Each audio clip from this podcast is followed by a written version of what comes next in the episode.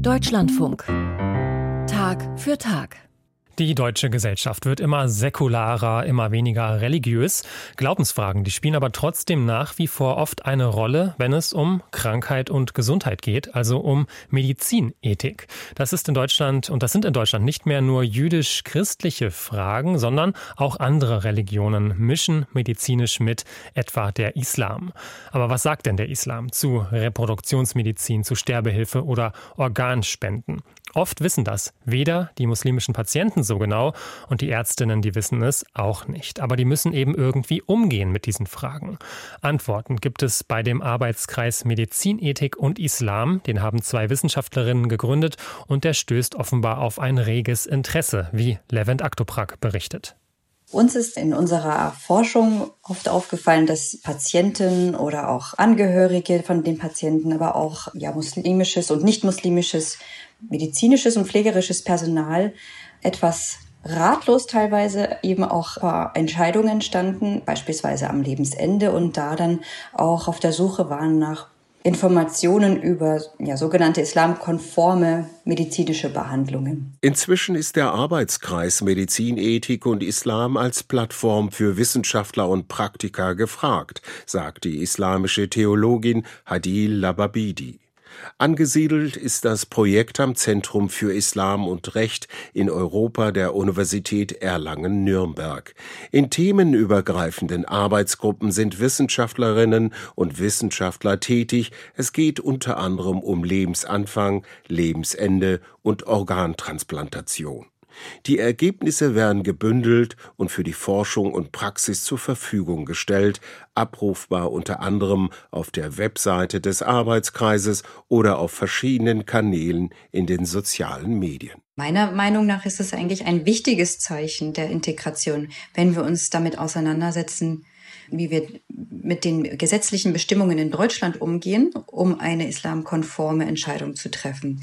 Wir finden ja beispielsweise Diskurse von Rechtsgelehrten in islamisch geprägten Ländern und Regionen, die aber nicht immer auch auf den deutschen Kontext zutreffen. Und deshalb ist unser Arbeitskreis ein wichtiges, ein sinnvolles Projekt der Integration, wenn wir uns auch damit auseinandersetzen, wie können wir auch das für den deutschen Kontext dann auch akzeptabel übersetzen. Wann ist eine Entscheidung islamkonform? Schließlich ist der Islam eine heterogene Religionsgemeinschaft mit verschiedenen Strömungen. Hadil Lababidi, die in islamischer Theologie promoviert hat, weiß auch, dass es nicht immer möglich ist, zu aktuellen medizinethischen Fragen eine klärende Antwort aus dem Koran oder aus den Hadissen zu bekommen. Und dennoch erwarten praktizierende muslimische Patienten eine individuelle, kultur- und religionssensible Beratung und Behandlung. Zum Beispiel, wenn es um den assistierten Suizid geht. In Deutschland eine rechtliche Grauzone, aber in islamischen Ländern wird darüber erst gar nicht diskutiert. Da gibt es auch keine Debatten dazu, weil im Koran heißt es an einer Stelle, tötet euch nicht selbst. Das heißt, hier wird gerade der Suizid auch ähm, negativ behaftet in der Hadith-Literatur, die auch noch eine wichtige Rolle im Islam spielt, sind aber auch noch andere Geschichten relevant, die gerade auch ähm, auf Personen Bezug nehmen, die sich das Leben genommen haben, worauf der Prophet Mohammed geantwortet hat, dass denen der Eintritt ins Paradies verweigert wird.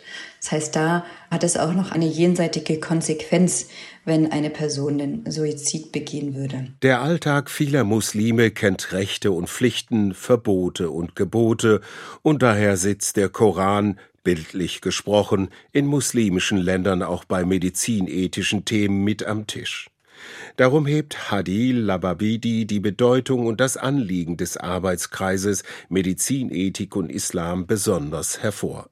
Erfreulich sei, dass neben den Wissenschaftlern und Praktikern auch ein wachsendes Interesse von nichtmuslimischen Akteuren vorhanden sei, so zum Beispiel von christlichen Seelsorgern wie bei dem letzten Workshop zum Thema Organtransplantation. Zu diesem Thema war auch Ebro Yildiz als Referentin eingeladen. Sie ist Ärztin und Leiterin des Westdeutschen Zentrums für Organtransplantationen.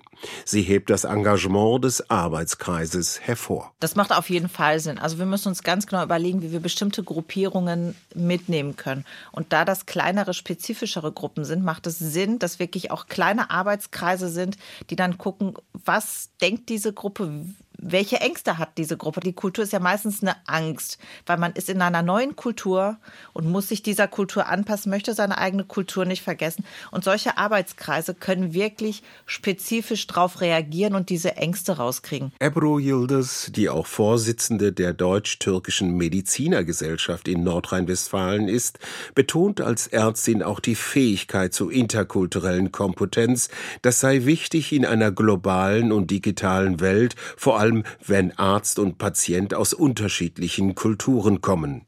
Zudem würde die interkulturelle Kompetenz auch zu einer empathischen Kompetenz führen, und dies sei von großem Vorteil. Ich bin nicht praktizierend in der Religion. Aber ich habe ein gutes Grundwissen, weil ich bis zur 10. Klasse islamische Religionsunterricht hatte von Lehrern, die das auch äh, zum Teil hier gelernt haben. Also wir haben wirklich Suren und Hadithes analysiert, selber und dann vorgetragen. Es war jetzt nicht so, dass ich das in Moscheen gelernt habe. Und es ist wichtig für mich zu wissen, was sind die Ängste, die meine Patienten haben in Bezug auf die Erkrankung oder die Therapie, die ich durchführen möchte. Und mit diesen Ängsten gehe ich dann nochmal zu Gelehrten und analysiere nochmal erneut. Der Austausch mit islamischen Theologen ist förderlich, sagt Ebro Yildiz. Für sie gehört das zu ihrer interkulturellen medizinischen Arbeit, denn Ängste können religiös bedingt sein, vor allem im Bereich der Organtransplantation. So stellt sich zum Beispiel die Frage, warum hat ein religiöser Mensch Angst, Organe zu spenden? Geht es um die Unversehrtheit des Körpers? Damit habe ich mich lange auseinandergesetzt, weil ich es nicht verstehen konnte. Und letztendlich zeigte sich dann äh, in den religiösen Schriften, dass die Organe im Islam zum Teil in einigen äh, Glaubensrichtungen, auch da gibt es ja nochmal Unterteilungen, die Zeugen der guten und der schlechten Taten sind, die wir getan haben. Die Organe müssen dann bezeugen die guten Taten, die wir gemacht haben. Und deswegen möchte man die Organe alle mitnehmen. Wenn man aber weiter analysiert und sich mit den religiösen Gelehrten dazu unterhält, sagen die, die Organe können auch in einem anderen Körper die gute Tat von dir bezeugen. Deswegen spricht eigentlich nichts gegen die Organspende. Aber das muss man einmal verstehen. Und wenn die Personen selber nicht wissen, warum sie körperlich unversehrt sein müssen, können sie natürlich auch nicht verstehen, ob sie Organe spenden dürfen oder nicht. Der Arbeitskreis Medizinethik und Islam greift historische und aktuelle Themen zur Medizinethik auf und legt den Schwerpunkt dabei auf wissenschaftstheoretische und lebenspraktische Aspekte.